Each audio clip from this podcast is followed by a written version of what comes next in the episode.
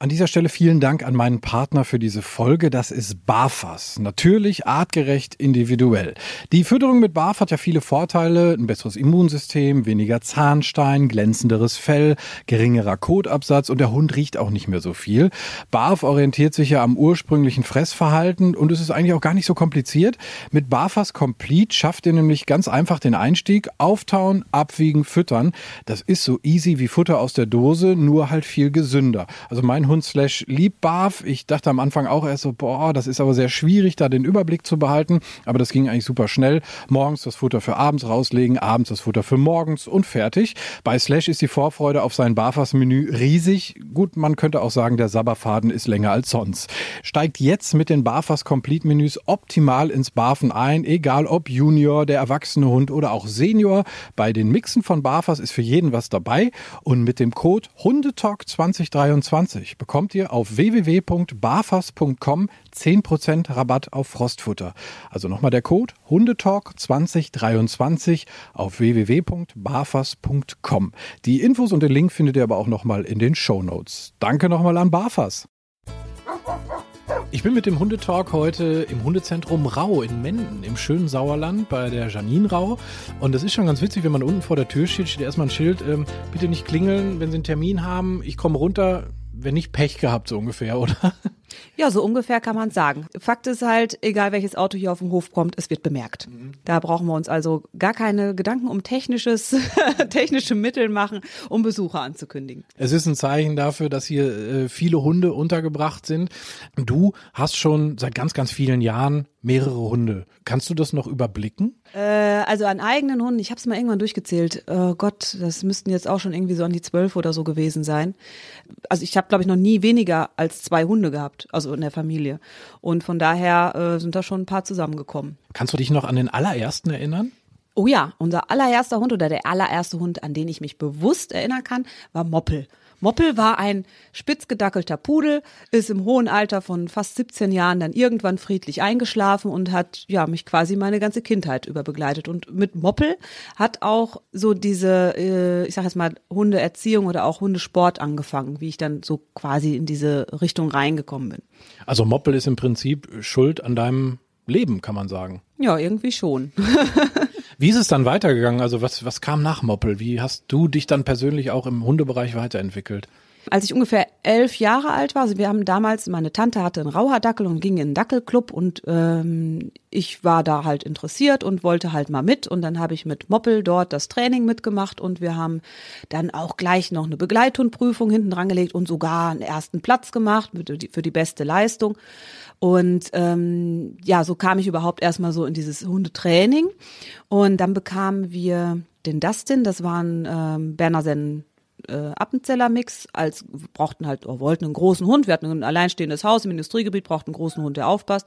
Naja, und auch da bin ich dann auch quasi mit in die Hundeschule gegangen und habe mich da so rangetastet. Und irgendwie wurde es dann nach und nach immer mehr. Nach und nach immer mehr heißt, wir gucken mal auf dein aktuelles Rudel. Wer ist da gerade im Moment bei? Also ich habe im Moment fünf eigene Hunde plus den Hund meines äh, Freundes. Also sprich insgesamt beher beherbergen wir jetzt sechs eigene Hunde. Äh, angefangen bei der Joy, die ist inzwischen 14,5 Jahre alt, ist ein Border Collie. Dann den Spooky, das ist ein Rumänien-Mischling, auch inzwischen zehn Jahre alt, als äh, Vermittlungshund bei mir abgegeben, hat ja super geklappt. Genauso wie der Taylor, ebenfalls äh, Vermittlungshund, inzwischen seit acht Jahren bei mir. Ähm, die Mary ist ein äh, tschechoslowakischer Wolfshund, ist jetzt vier Jahre alt und der Samu ist jetzt seit dem ja, seit 2018, März 2018 auch als Vermittlungshund bei mir abgegeben worden. Ähm, ist ein äh, Australian Shepherd Berger Mischling. Und äh, ja, ich sage jetzt mal die drei Jungs, also die drei die eigentlich nicht bleiben sollten, sind aber auch alle drei halt mit so Special Effects, also von daher nicht so gut vermittelbar, deswegen eben bei mir geblieben, was aber jetzt natürlich auch vollkommen in Ordnung ist. Also nicht irgendwie Pflegestellenversager, weil die so süß waren, sondern weil du gesagt hast, oh, die sind doch vielleicht aufgrund ihrer Special Effects, wie du so schön sagst, nicht so ganz so einfach vermittelbar und die behalte ich lieber, weil dann weiß ich, was ich an denen habe. Ja, genau. Und das sind halt alle drei halt auch mit Beißvorfällen gewesen, insbesondere gegenüber Menschen und das ist natürlich dann schon sehr schwierig und halt noch eine sehr hohe Verantwortung, so einen Hund weiter zu vermitteln. Und ähm, also ich äh, habe viele Hunde auch im Laufe der Jahre vermittelt, gut vermittelt, aber man muss eben dann schon auch gucken, naja, wo sind da halt, wo sind Grenzen und wo ist ein Hund halt vermittelbar oder wo wird es einfach schwierig. Ne? Also das heißt, du hast erstmal hier quasi fünf plus eins eigene Hunde. Dann hast du gerade schon gesagt, du vermittelst viele Hunde, also hast auch da viel Kontakt zu vielen verschiedenen ähm, Hunderassen, Hundetypen bekommen. Und du hast ja auch noch äh, eine Hundepension. Das heißt, hier ist im Prinzip gerade, auch wenn man im Moment gar nicht so viel hört, volles Haus.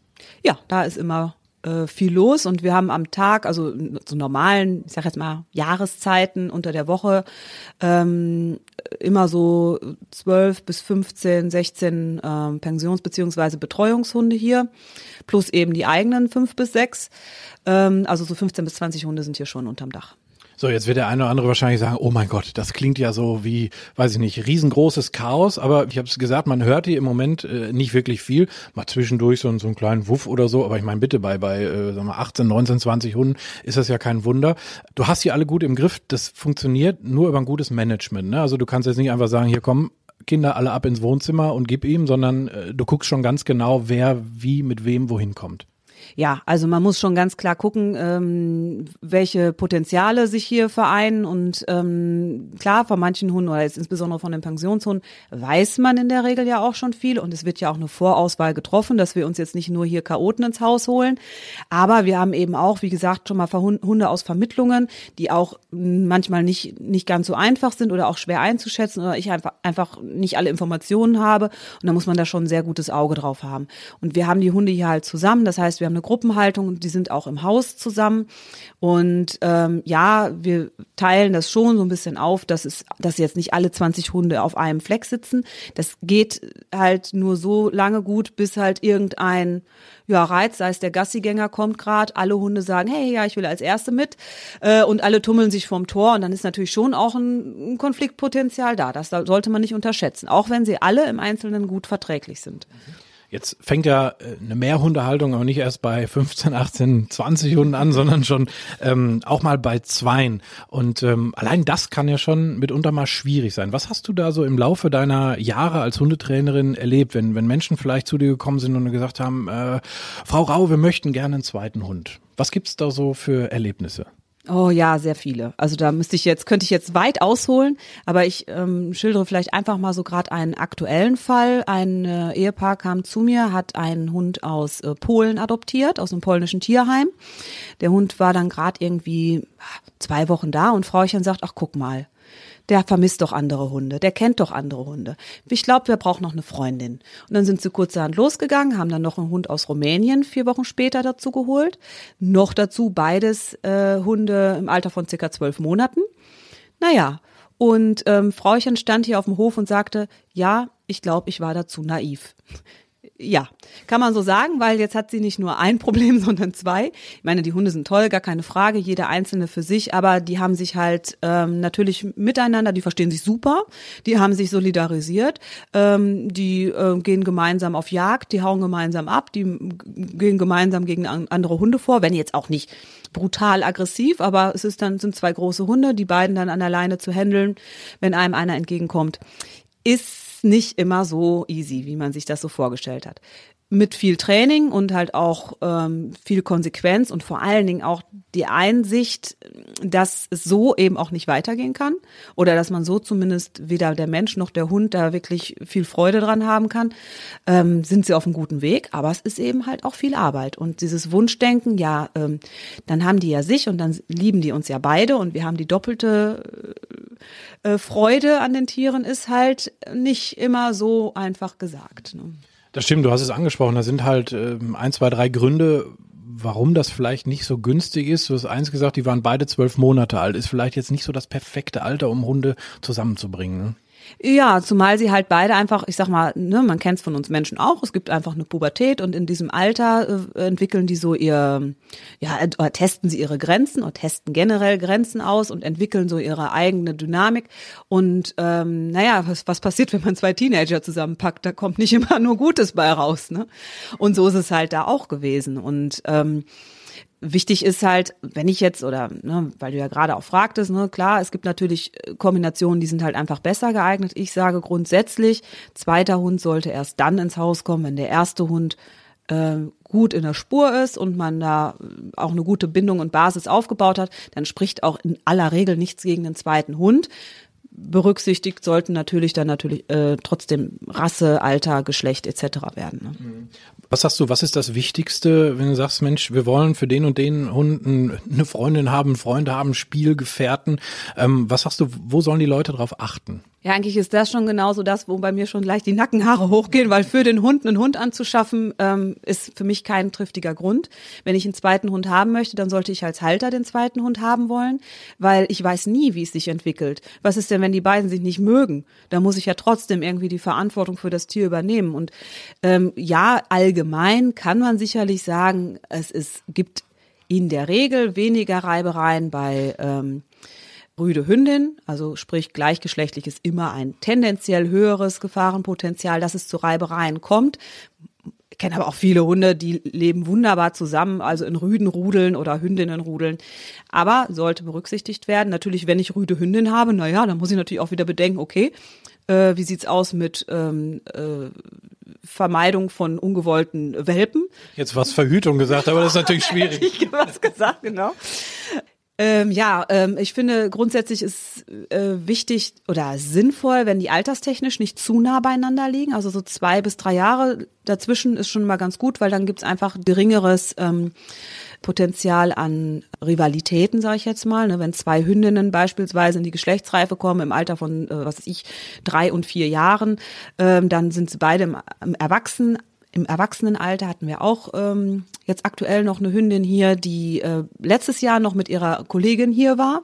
Zwei Ridgeback-Damen und ja, dieses Jahr ist es nur noch eine weil die sich dann im Laufe der Jahre, die haben glaube ich vier Jahre friedlich zusammengelebt oder drei, ich bin mir nicht ganz sicher, ja, und jetzt inzwischen haben sie sich so verfeindet, dass sie sich noch nicht mal mehr begegnen können, ohne sich an die Gurgel zu wollen. Und ähm, ja, das ist natürlich für die Familie dann auch ein starker Rückschlag, weil natürlich lieben die beide Hunde in dem Fall glücklicherweise eine gute Lösung gefunden, dass der, dass die eine Hündin innerhalb der Familie an die Schwiegereltern, glaube ich, äh, gegangen ist, ähm, aber zusammen geht halt gar nicht mehr. Und das ist natürlich, das ist, ist schon hart dann. Ne? Also das kann man dann wirklich nur noch managen oder eine abgeben. Mhm. Ja, da muss man dann halt einfach mal die Vernunft dann äh, walten lassen.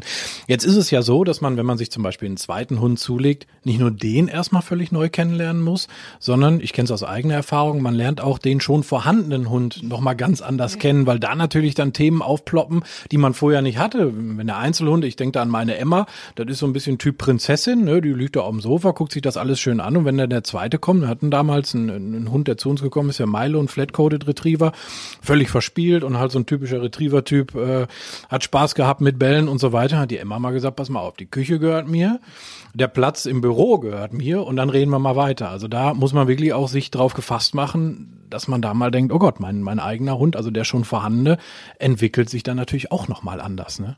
Ja, definitiv. Also da, das, äh, ja, können wir jetzt auch so mehr oder weniger aus eigener Erfahrung sagen. Wie gesagt, mein Freund bringt halt auch seinen Hund natürlich mit hierher, ist eine deutsche Dogge. Und ähm, es hat ja natürlich auch eine Größe und einen, einen Umfang, der, ähm, wenn der sich entscheidet, dass er irgendwen doof findet, ist das generell recht ungünstig. Und das haben wir hier halt auch die Erfahrung machen müssen, dass eben er halt, also meine Hunde kennen es jetzt von klein auf, sind sie halt im Rudel. Ähm, aber für die Dogger, also den Einstein, ist das ähm, halt ganz neu gewesen. Und auch mein Freund musste in dem Fall auch lernen, den Hund ganz anders zu betrachten und ganz anders zu handeln, weil ähm, diese Potenziale, die da so zum Vorschein kommen, sind ja vorher gar nicht gesehen worden, weil diese Konfliktsituationen überhaupt nicht aufgetreten sind. Und da ging es dann halt auch um, um teilweise um Kleinigkeiten, einfach nur, wer steht jetzt vorne am Tor und wer hat zu gehen oder wer darf jetzt hier an dem Grasbüschel schnüffeln. Und dann kann es unter Umständen äh, schon zu einem Konflikt kommen. Und es ist natürlich bei Hunden, die das jetzt mehr oder die das einfach schon kennen oder da mit reingewachsen sind, ähm, ist doch die Kommunikation dann doch nochmal eine andere. Da merkt man schon den Unterschied. Ähm, aber äh, ja, dem kann ich wirklich so nur zustimmen. Also auch der eigene Hund ähm, mit jedem Rudelmitglied, was dazukommt, verändert sich die komplette Gruppe. Und wie gesagt, im äh, März ist der letzte Hund bei uns dazugekommen, äh, der Samo, und auch da hat sich nochmal diese die Dynamik verändert, weil der natürlich auch wieder seine eigene Dynamik mit reinbringt, worauf die anderen reagieren. Die war halt vorher nicht da. Und ist halt ein Hütehund, das sprich, ähm, da da ist schon ein bisschen Pfeffer hinter und da muss man schon wieder neu, also in gewissen Situationen, sei es jetzt zum Beispiel, wenn ich die Hunde rauslasse in den Garten, ähm, wo man vorher vielleicht gesagt hat, ich mache die Tür auf und lasse sie raus, muss ich das jetzt schon wieder einzeln handeln. Stehen bleiben, jetzt gehst du raus, jetzt darfst du raus, jetzt darfst du raus und auch da muss ich dann erstmal wieder schauen, wer geht denn zuerst, damit eben diese Dynamik so möglichst nicht entsteht. Sprich, lasse ich das einfach laufen, dann äh, gehen die in den Wettkampf, wer ist jetzt als erstes am Pinkelbusch. Sprich meistens laut, schnell, mit der 14-jährigen Border Collie Hündin dazwischen auch noch gefährlich und ja, ist dann halt äh, ungünstig. Du hast angesprochen, der Hütehund kam dazu, ähm, hat seine rassespezifischen Eigenheiten, wie jeder Hund logischerweise, der mal irgendwann irgendwo für gezüchtet wurde oder auch bei Mischlingen kommen ja manchmal auch mehrere Seiten durch. Würdest du sagen, ähm, dass Rasse ein sehr, sehr wichtiger Punkt ist bei äh, Hundezusammenführung oder ist es eher sekundär? Doch, das sollte man schon mit berücksichtigen. Das sehe ich schon so. Ne? Ich meine, man hat natürlich mal abgesehen von den Eigenschaften auch körperliche Eigenschaften. Wie gesagt, wenn ich jetzt einen Rudel Chihuahuas habe und ich kriege eine deutsche Dogge dazu, dann muss man das schon berücksichtigen. Ne? Wenn der sich irgendwo hinlegt und da ist so ein Chihuahua drunter, dann ist es unter Umständen ähm, nicht so gut. Man sollte das nicht überbewerten und man sollte halt auch den Charakter, also den individuellen Charakter dieses Hundes nicht ja außer Acht lassen. Also ne, wenn man jetzt zum Beispiel sagt, ja so eine deutsche Dogge ist doch immer gutmütig und die sind doch immer total friedlich und vorsichtig. Naja, trotzdem ist das aber eben jetzt dieser Hund und dieser Hund ist so wie er ist und nicht so wie es in irgendeinem Rassebuch steht. Von daher ja soll man mit berücksichtigen auf jeden Fall und Potenziale nicht außer Acht lassen, aber auch nicht überbewerten. Also ich muss jetzt nicht davon ausgehen, oh, ich habe jetzt hier einen, keine Ahnung, Kangal und der wird jetzt auf jeden Fall alle anderen Hunde fressen. Ne, das muss auch nicht sein. Es gibt auch sehr, sehr nette Kangals, so ist es nicht, ja. Wann greifst du ein? Was sind so typische Konfliktsituationen ähm, jetzt in, in, deinem Rudel oder auch mit Pensionshunden? Wo sind so Situationen, wo du genau mal ein Auge drauf wirfst und merkst, ah, das eskaliert gleich? Gibt es da so klassische Beispiele? Also ganz besonders, wenn die äh, Verhältnisse zu unterschiedlich sind. Also wenn zum Beispiel ein großer Hund äh, einen kleinen ins Visier nimmt oder auch umgekehrt, ne, weil er kann sich natürlich auch selbst in Gefahr bringen. Also das sind Dinge oder auch alte Hunde. Ne, das sind einfach Dinge. Ähm, ja, wir können natürlich sagen, das regeln die untereinander. Aber dann regeln sie es eben so, wie die Natur es vorgibt und nicht unbedingt so, ähm, wie ich das gerne hätte. Oder ich möchte natürlich auch meinen alten Hund noch ein paar Jahre haben und möchte auch, dass es ihr noch ein paar Jahre gut geht. Und da kann ich das natürlich nicht zulassen, dass sich äh, zum Beispiel meine junge Wolfshündin mit ihren, weiß nicht, knapp über 30 Kilo äh, sich die, die alte Border Collie Hündin vornimmt, nur weil die gerade irgendeinen Konflikt haben. Sprich, da greife ich dann schon recht früh ein weil ich natürlich auch das Potenzial beider Hunde kenne, damit es gar nicht erst zu solchen Auseinandersetzungen kommt. Und beide und auch bei den Pensionshunden ist es ganz wichtig, dass sie mich als, ich sag jetzt mal, ähm, ja, wie soll ich sagen, äh, äh, äh Führungs Person oder Leitfigur oder wie auch immer, auf jeden Fall als Präsenz wahrnehmen. Und es ist natürlich auch immer ganz witzig zu beobachten, ne? wenn da zwei sich so angucken und ähm, na, sich so ein bisschen umschleichen und man sieht schon, da ist so ein Konflikt und dann kommt immer wieder so ein Blick zu mir und so nach dem Motto, oh, scheiße, die Alte guckt, äh, können wir jetzt nicht machen, dann müssen wir später drüber reden. Naja, und klar, wenn ich jetzt hier Pensionshunde habe, und ich merke, da ist irgendwo ein äh, Konfliktpotenzial zwischen zwei, naja, dann teile ich sie halt schon auch auf, so dass wenn ich jetzt nicht dabei stehe, äh, es da eben nicht zur Auseinandersetzung kommt. Wenn ich dabei bin, ähm, kann ich es halt managen und dann ist es halt auch wichtig, dass jeder Einzelne mich wahrnimmt und als äh, Respektsperson auch ansieht, damit ich mit wenig Aufwand da auch eingreifen kann, sprich mit einem einmal ey dazwischen gerufen oder sowas, ist dann auch in der Regel wieder gut. Du hast gesagt, die, die ältere Hündin muss man dann vielleicht auch hier und da mal schützen. Wäre das so ein Kriterium, wo du sagst, äh, wenn jetzt jemand zu dir kommt und sagt, äh, wir haben hier jetzt einen 13-jährigen Hund und wir würden gerne einen Welpen dazu holen, ist vielleicht auch nicht so die wahnsinnig gute Idee, oder? Ja, muss man schon gut überdenken. Also ich habe eigentlich immer gesagt, solange meine Joy noch ist, kommt hier kein weiterer Hund hinzu. Es sind inzwischen noch zwei weitere dazugekommen. Es ist halt nicht so geglückt. Gut, jetzt muss man natürlich sagen, ist hier ein anderes, ähm, ein anderer Rahmen als jetzt beim, ich sag jetzt mal normalen Hundehalter, beim Hobbyhundehalter. Muss man wirklich immer gut bedenken. Also ich habe viele Erfahrungsberichte, wo es dann heißt, der alte Hund ist doch noch mal auch aufgeblüht. Ähm, auch da sicherlich ein bisschen die Rassen auch zu berücksichtigen. Zum Beispiel aktuell ähm, eine ab, alte Appenzeller Hünde mit 14 Jahren haben einen jungen ähm, Schweizer Sennenhund dazu bekommen. Klappt wunderbar. Die alte hat dem direkt auch Tacheles geredet und hat gesagt, hier, bis dahin und nicht weiter. Der junge Bursche akzeptiert, hat auch von seinem Gemüt ist er da wirklich auch äh, tolerant und nimmt das in Kauf. Und bis der in das Alter kommt, wo er das wirklich in Frage stellt, wird wahrscheinlich die Alte dann auch irgendwann mal das Zeitliche gesegnet haben. Ähm, aber es tut halt auch nicht jedem Hund gut. Also es gibt auch viele alte Hunde, wo ich einfach sage, ganz ehrlich, tu dem das nicht mehr an und lass den einfach seinen Lebensabend genießen. Und der muss jetzt hier keine Erziehungsarbeit mehr leisten, wenn er kaum noch geradeaus laufen kann. Gibt es denn auch Hunde, wo du sagst, boah, die sollten wirklich nur komplett alleine gehalten werden? Also natürlich, wenn da irgendwie ein gewisses Aggressionspotenzial äh, bei ist, wo man sagt, das geht dann in Richtung Beschädigung oder sowas, dann ist das relativ klar. Aber auch so generell jetzt so, so ein Charakterhund, der sagt, ach, ich bin hier lieber so der Prinz oder die Prinzessin? Ähm, ja, also einzelne Individuen bestimmt, also jetzt nicht auf eine Rasse oder so bezogen, aber einzelne Individuen ähm, definitiv. Es ist halt viel Management dann. Das muss man sich einfach dann auch muss man gut bedenken, ne? ob man, wenn es eben nicht klappt, die Möglichkeiten hat, die Hunde auch, ich sag jetzt mal, getrennt voneinander irgendwie äh, unterzubringen oder auch äh, sich mit zu beschäftigen. Und da gibt's schon auch Hunde, die da jetzt nicht unbedingt hier schreien, wenn es darum geht, ähm, sich einen zweiten dazuzuholen oder einen dritten oder einen vierten oder wie auch immer. Siehe meine Joy, aber sie hat sich leider nicht aussuchen können. Aber sie wäre sicherlich auch ganz gerne alleine. Andererseits hat sie es ja auch nie anders erlebt. Ist dann auch okay, so wie es ist. Aber auch da muss man viel managen. Du sagst, wenn man nicht dabei ist, klar, gucken, dass man sie trennt. Wir machen das zu Hause auch. Wir haben äh, so einen Jungspund da mit dabei, der manchmal ein bisschen zu viel Gas gibt. Und meine Hündin, die ist mittlerweile wird die neun nächstes Jahr, die sagt dann auch schon mal, pass mal auf, mein Freund. Und wenn die alleine wären, könnte ich jetzt nicht dafür garantieren, dass die dem Kleinen nicht mal auch deutlicher die Meinung sagt. Deshalb äh, trennen wir immer zwei, zwei, dann ist keiner alleine.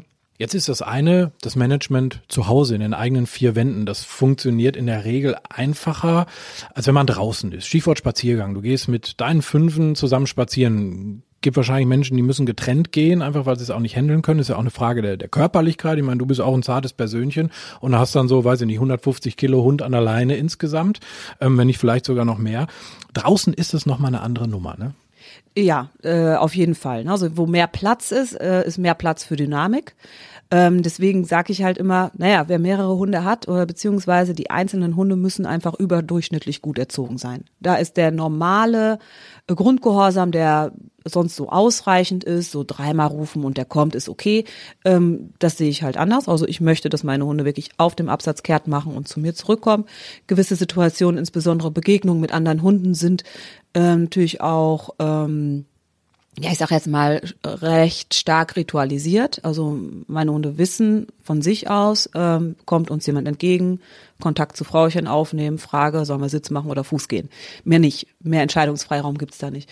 Und ähm, ja, man muss das halt gut handeln und deswegen habe ich zum Beispiel auch kein großes Interesse daran, jetzt irgendwelche ähm, äh, Spaziergehbekanntschaften mit anderen Hunden zuzulassen, weil ich muss äh, müsste sie einzeln ähm, freigeben, was grundsätzlich okay ist, aber ich mich natürlich dann frage, naja, wofür? Meine Hunde haben genug Sozialkontakte.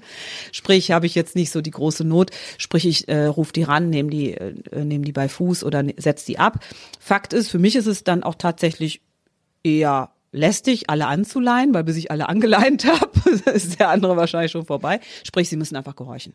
Also nicht auch nur, weil du sagst, irgendwie, die müssen jetzt hier meine Befehle hören, weil ich bin Captain Rau oder sowas, sondern einfach, um grundsätzlich einfach ein entspannteres Leben mit der Bande zu haben, ne? Wie gesagt, sie zeigen eine Rudeldynamik, sie sind alle verträglich, das ist nicht das Problem. Nichtsdestotrotz kommt zum Beispiel ein fremder Hund, würden sie ihn ja erstmal umzingeln, einkesseln und sagen, hey, wer bist denn du? Ähm, das ist für viele andere Hunde Stress. Also es kommen mir durchaus auch Hundehalter entgegen, die zu mir sagen, nee, nee, kein Problem, lassen Sie ruhig laufen. Und ich sehe schon einen Hund, der sich so sechs Meter hinter Frauchen ins Gebüsch schlägt, weil er sagt, oh mein Gott, bist du bekloppt, wir können da doch nicht dran vorbeigehen. Ne, und dann ist mir natürlich auch ganz wichtig, dass meine, äh, also dass auch für den, nicht nur für den anderen Halter, sondern auch für den anderen Hund ersichtlich ist, dass von meinen insofern keine Gefahr ausgeht. Sprich, die werden, sind wie gesagt, ritualisiert, umgelenkt, schauen mich an, gucken meist den anderen Hund schon gar nicht großartig an, so dass der dann auch entspannt vorbeigehen kann oder relativ entspannt, weil für einen einzelnen Hund ist das schon eine äh, Bedrohung, wenn wir da zu sechst oder mehr oder wie auch immer äh, entgegenkommen. Ja, weil im Ernstfall wüssten die halt auch, wer zu wem gehört, ne? Definitiv. Und dann, egal welche Feindschaften sie hier so, naja, Feindschaften ist jetzt übertrieben, aber welche ähm, äh, ja, wo sie sich mal nicht so einig sind, in dem Fall wären sie sich einig, definitiv. Und dann halten die auch zusammen und ähm, dann würden sie halt auch, wie gesagt, den anderen. Es, es besteht zum Beispiel ein ganz großes Problem ist, wenn mehr als ein Hund auf einen anderen zuläuft mit einer entsprechenden Dynamik, dass der andere Hund in eine Flucht gerät und ähm, naja, selbst wenn sie nicht bis zum Ende hinterherlaufen, weiß ich denn, ob der sich jetzt so erschreckt, dass der bis vors nächste Auto rennt. Ne, also es sind natürlich einfach Schutzmaßnahmen und sowohl für meine eigenen als auch für meine Umwelt. Es geht natürlich auch um andere Dinge wie, was weiß ich, Wild, Radfahrer und so weiter, Passanten, die Angst haben. Ähm, ich möchte, dass dass keiner von mir und meinen Hunden irgendwie Angst haben muss oder sich unwohl fühlen muss, weil er mir entgegenkommt. Das ist mir ein ganz großes Bedürfnis. Und halt auch eine Riesenverantwortung. Je größer das Rudel ist, desto größer ist nochmal die Verantwortung auf jeden Fall. Ähm, du hast gerade die Leute angesprochen, die dann nur mal eben Hallo sagen möchten. Ich weiß nicht, ich glaube einfach, dass Hunde gar nicht so unbedingt das Bedürfnis haben, immer Hallo zu sagen. Ich meine, die sind sehr sozial, die würden das tun, keine Frage, das ist völlig okay. Aber wenn du äh, diese Menschen siehst, jetzt auch mal, du hast dein Rudel zu Hause, bist mal allein unterwegs, was es wahrscheinlich nicht gibt, aber Aber äh, stellen wir es uns einfach mal vor. Und, und du siehst diese Hundebegegnung, wo dann Hunde an der Leine mal riechen sollen und mal Hallo sagen. Natürlich nicht nur als Mehrhundehalter, sondern auch als Hundetrainer immer gleich sowas, wo einem so die Nackenhaare hochgehen. Ähm, ja, äh, ich finde halt einfach, es ist einfach eine unnatürliche Zusammenkunft der Hunde. Also sie haben nicht die Möglichkeit, sich so auszudrücken oder auch zu kommunizieren, ähm, wie sie es halt tun würden, wenn der Mensch nicht gerade noch da dran hängt, womöglich dann noch, oh, da ist ein Nackenhaar hoch, ich reiß mal wieder zurück. Ähm, sprich, es entstehen einfach Spannungen, es entstehen ähm, Unsicherheiten, weil einfach so ein Mensch noch da dran hängt, der es unter Umständen oder häufig natürlich auch nicht besser weiß. Und von daher rate ich von so etwas gänzlich ab. Mal abgesehen davon finde ich persönlich es auch eher unsinnig, insbesondere an der Leine, dem Hund überhaupt, ich sage jetzt mal, beizubringen, dass er sich jederzeit ähm, eigenständig entscheiden kann, irgendwo hinzuwollen oder irgendwo Kontakt aufzunehmen. Ähm, erstens gibt es natürlich genug Hunde, die es tatsächlich nicht wollen, die vielleicht auch aggressiv, krank, alt, läufig oder was auch immer sind. Und auch genug Menschen, die es nicht wollen. Und naja, ich kann dem Hund dann halt schlecht erklären, ja, also du darfst zu 99 Hunden hin, aber der eine, der ist krank, der möchte das nicht. Und dann sagt mein Hund, ja, ist okay, gehe ich dran vorbei. Nee, tut er nicht, sprich, er erwartet, dass er dahin darf, dann kommt wieder eine, ist eine Kettenreaktion. Ne? Es kommt Frust auf, es kommt dann aus dem Frust, kommt es zu Aggression unter Umständen und so weiter und so fort. Und dann natürlich, je nachdem, was ich für ein Kaliber Hund an der Leine habe. Es wird ja den kleinen Hunden gerne unterstellt, sie wären clever. Naja, Fakt ist, sie haben halt nicht so viel Kraft, von daher macht man sich nicht die große Mühe, äh, sie zu erziehen oder häufig natürlich, um Gottes Willen. Während man sich darüber schon bewusst ist, wenn man irgendwie einen Schäferhund oder auch nur einen, äh, ja, einfach einen größeren Hund über 20 Kilo, wird schon schwierig, wenn man den nicht handeln kann. Nichtsdestotrotz gibt es die natürlich auch, die sich nicht benehmen können. Und es gibt natürlich auch viele kleine, die sich benehmen können. Ja, von daher, ähm, Hundekontakte an der Leine ist ein No-Go. Genauso wie Hunde, die im Kommando stehen. Wenn meine Hunde am Rand sitzen, hat da auch kein Hund dran zu gehen. Ist genauso ein No-Go. Da schützt du halt einfach deine Hunde, die dann da halt sitzen und natürlich auch eingeschränkt sind in ihrer Kommunikation, dadurch logischerweise und sagst, nee, äh, kein Kontakt. Ähm, und da gibt's mit Sicherheit auch ein paar Situationen, wo du dich dann ähm, für deine Hunde einsetzt und äh, da gibt's dann halt auch mal vielleicht das eine oder andere Wortgefecht über die Straßenseiten, oder? Ja, da muss man dann wirklich drüber stehen. Also ich meine, wenn ich halt mit äh, fünf, sechs, sieben, acht Hunden unterwegs bin, zum Teil, wenn ich jetzt mit den Pensionshunden unterwegs bin, auch mehr, ähm, dann habe ich halt keine Zeit für ein Pläuschen und dann muss ich mir halt auch mal so Sprüche geben wie, die ist aber unfreundlich oder die hat gar nicht guten Tag gesagt. Ja, ist dann so. Kommt. Aber grundsätzlich bist du freundlich. Kannst du jetzt einmal stellvertretend guten Tag sagen? Einmal guten Tag an die Welt. Hallo liebe Hundehalter. Ich freue mich sehr, dass ihr bei diesem wunderschönen Wetter mit euren Tieren vor die Tür geht und wünsche euch noch viel Freude. So, das äh, spielen wir dann halt einfach immer ab, wenn du. Genau. Nein, aber man versteht natürlich, was du da sagst. Du hast mit fünf bis zwölf Hunden einfach dann manchmal auch andere Sachen zu tun, damit das halt eben auch entspannt wird, weil sonst sagen die Leute dann hinterher ganz andere Geschichten. Wenn du einen Hund hier neu einführst, also du kriegst einen neuen Pensionshund, wie machst du das?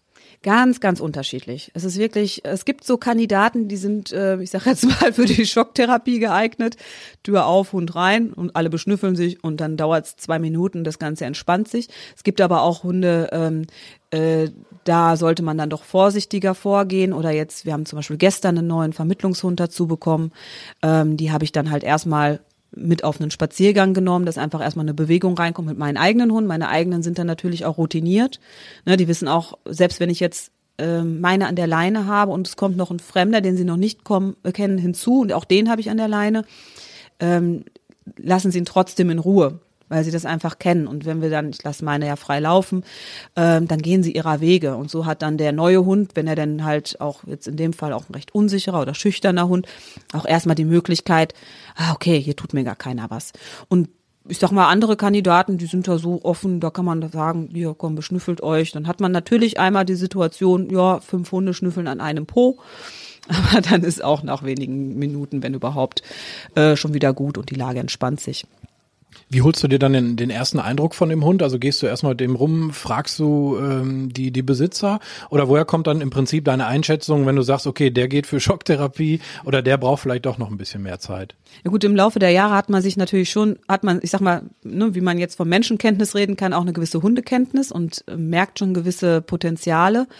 Grundsätzlich muss jeder, der seinen Hund hier in die Pension bringen möchte, äh, vorab mit dem Hund vorbeikommen ich lasse ihn hier auf dem Grundstück dann laufen, gucke, wie reagiert er auf die Hunde äh, hinter den Zäunen, also in den Ausläufen. Es kommt in aller Regel noch nicht zu einem direkten Kontakt, weil ich dafür auch ehrlich gesagt den Halter nicht gebrauchen kann. Ist immer noch mal noch ein anderes Bild.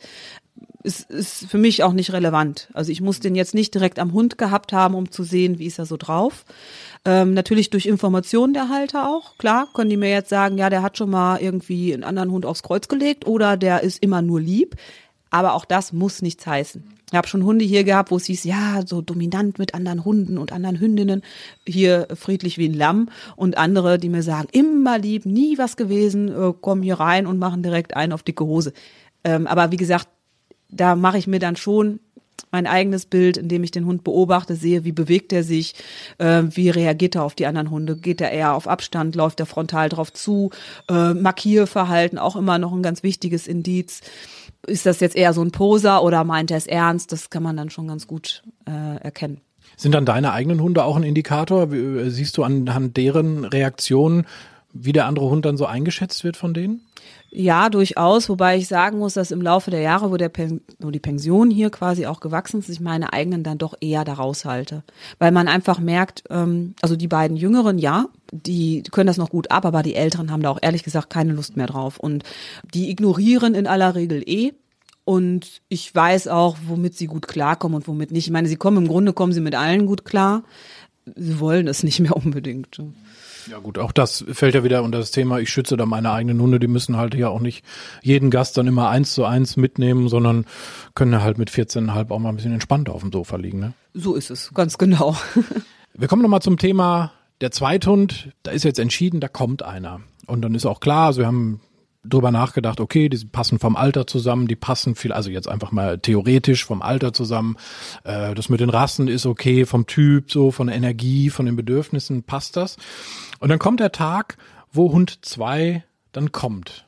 Da Hundehalter in der Regel natürlich nicht über diese Erfahrung verfügen, die du hast oder die Hundetrainer haben, die wirklich schon lange Jahre im Geschäft sind oder vielleicht eine Pension haben, die also wirklich schon, ich sag mal, wirklich hunderte verschiedene Situationen mit Hunden und Hundebegegnungen hatten, ähm, da die das nicht haben, was rätst du denen, wie sollen die vorgehen beim ersten Kontakt? Es ist natürlich immer ein bisschen die Frage, ist es jetzt ein Welpe, der dazukommt oder ist es ein erwachsener Hund? Grundsätzlich finde ich immer, erstmal ist entspannter, wenn man sich ein bisschen bewegt. Also sprich, man geht mal eine Runde spazieren mit den beiden. Je nachdem, wie die Situation sich verhält und was ich jetzt für individuelle Charaktere habe, sollte man vielleicht auch erstmal angeleint bleiben und erstmal schauen, naja, ich sag mal, wann so dieses enorme Interesse wieder so ein bisschen nachlässt und dann kann man sicherlich da auch mal die Leinen lösen oder auch einfach mal äh, die Distanzen verringern, also näher zueinander kommen. Beim Welpen sage ich meistens, ich meine, wenn ein zweiter Hund erwünscht ist, dann sollte man seinem ersten natürlich schon ein Stück weit vertrauen. Naja, wenn er mal einen auf den Deckel kriegt, dann ist das meistens gerechtfertigt. Also darf er ruhig auch mal von vornherein seine Grenzen klarstellen und man sollte sich auch durchaus da mal ein Beispiel dran nehmen, weil Hunde also wir neigen ja dazu, es kommt ein Welpe ins Haus und wir setzen den quasi direkt auf den Thron und packen noch ein Krönchen oben drauf und sagen so, jetzt bist du der Prinz von Zamunda und wir haben dich alle lieb. Und alles dreht sich nur noch um dich, was natürlich dann auch schnell zu Eifersucht führen kann. Da muss man auch ein bisschen aufpassen. Aber Hunde sind dann halt eher so, so bist, du bist da, okay, du hast jetzt eine gewisse Daseinsberechtigung, mehr aber auch erstmal nicht. Ne? Und ähm, deswegen sage ich immer, naja, guckt mal so ein bisschen, wenn der Althund quasi den Welpen schon von vornherein einnordet, dann hat das meist einen Grund. Dann sollte man vielleicht auch das so ein bisschen mit übernehmen. Was natürlich nicht heißt, dass man ihn irgendwie ausgrenzt oder deckelt oder was auch immer, aber eben schaut, okay, warum hat der Alte jetzt ein Problem? Kommt er mir zu nah? Ist er zu hektisch? Ist er zu hampelig? Wie kann ich das halt besser managen? Hast du so eine Art Checkliste, also jetzt nicht wirklich Punkt für Punkt, aber so ganz grob, wenn ich jetzt sage, du, in einem Jahr würde ich über einen zweiten Hund nachdenken, womit sollte ich da anfangen? Also da habe ich definitiv einen ganz wichtigen Tipp, ähm, auch insbesondere wenn vielleicht noch nicht ganz 100 Prozent klar ist, ob es denn sinnvoll ist, dass man sich einfach mal all die Situationen, die man mit dem einen Hund so durchlebt, jetzt mal wirklich vorstellt mit zwei Hunden. Zum Beispiel, ich fahre in den Urlaub. So, wo passt denn der zweite Hund noch hin? Hat der noch Platz im Kofferraum? Ähm, oder ja, hier Regenwetter. Heute ist so ein schöner Tag. Ja, es ist eine Sache, einen Hund nach dem Spaziergang sauber zu machen es sind schon zwei Sachen, zwei Hunde nach einem Spazierengehen sauber zu machen. Mehr Zeitaufwand, sprich, muss man auch berücksichtigen. Oder ja, ich fahre zum Tierarzt und lass den Hund impfen oder was auch immer für einen Check. Ähm, ja, doppelte Kosten. Das sind schon Dinge, die sollte man sich dann auch wirklich mal so vor Augen führen und äh, gut überlegen, definitiv. Aber es gibt auch Sachen, also viele sagen ja auch so zwei Hunde, das geht noch. Ne? Wo würdest du sagen, so jetzt du, du hast äh, eigentlich fast alle Zahlen schon durch, wo würdest du sagen, ab wann wird's denn wirklich logistisch eine Meisterleistung? Ja, also jetzt mit sechs sind wir schon wirklich und dann natürlich auch noch mit Größenordnung gut von bis. Ne? Also der kleinste wiegt, wiegt 10 Kilo, der größte 60.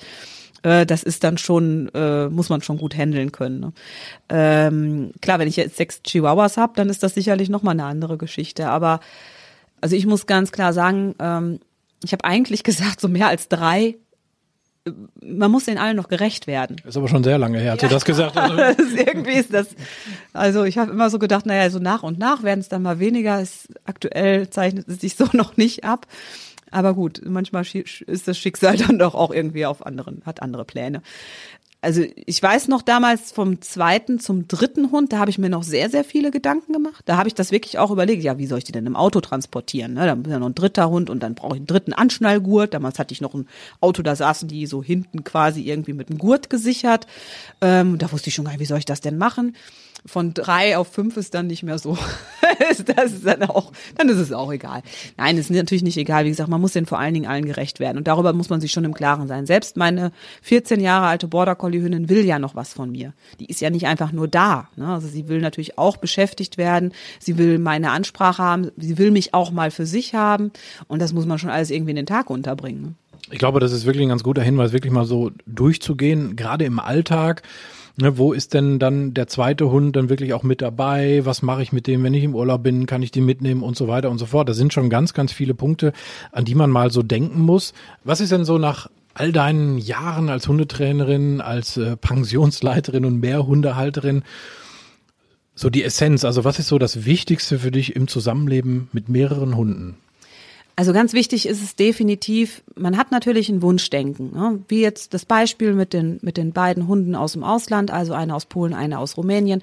Ja, und die beiden haben sich dann lieb und wir haben die doppelte Dosis Liebe. Ähm, es sind Hunde. Und man muss einfach sie auch Hund sein lassen, weil es ist nicht, es ist nicht ihre Pflicht, es ist ihr Recht, ein Hund sein zu dürfen.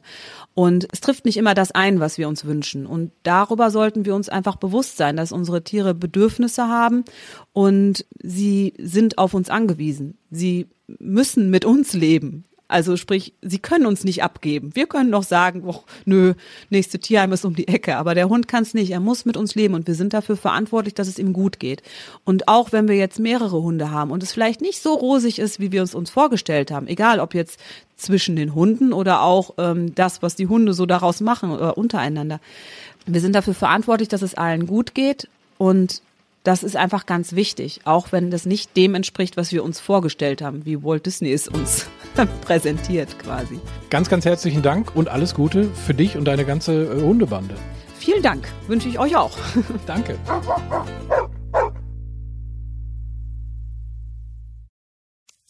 Wenn es Nacht wird, kommen zwei tiefe Stimmen in deinen Podcast-Player, um dich mit ihren Geschichten ins Bett zu bringen. Rote Bar ist dein Einschlaf-Podcast zum Einkuscheln und Wegschlummern. Ich hatte mal eine Freundin, wenn wir zusammen im Urlaub waren, dann ging sie im Pool und dann guckte sie mich an. Oh, ich habe schon gemacht. Ah. Dann ins Meer. Oh, ich habe schon gemacht. Und die machte immer direkt überall ins Wasser rein. Was war sie für eine Rasse? Ein Collie oder? Eine Blondine. Hör ihn zweimal, dreimal, zehnmal und schlaf immer wieder dabei ein. Tim und Matze brummen dich zur Late Night in den Schlaf. Was hältst du so von dickeren Bettdecken? Ich bin sowieso ein kleines Heizkraftwerk im Bett. Ist wirklich so. Ich entwickle wahnsinnige Hitze nachts. Ich schwitze Ja. auch oftmals sehr viel. Na, wenn jemand an mir klebt, das Äh, kann Wenn man so nicht zu leiden. zweit, kannst du nicht haben. Ja, zu zweit schon, aber bitte, bitte ein bisschen Abstand halten. Also so einschlafen ist okay, aber dann bitte irgendwann lösen und in seinen Bereich rüberrollen. Ich schlafe besser, wenn ich zu zweit schlafe. Ich glaube, es ist Gewohnheit. Das kann sein. Ich glaube, wenn man sich ein halbes Jahr hinter seinen Chef legen würde, dann würde man den von heute auf morgen vermissen. Das ist so ein bisschen wie das Stockholm-Syndrom. Kennst du das? Wenn der Entführer von einem lässt, dann vermisst man den. Schöne Träume mit Rote Bar Podcast, dem entspanntesten Podcast in Deutschland.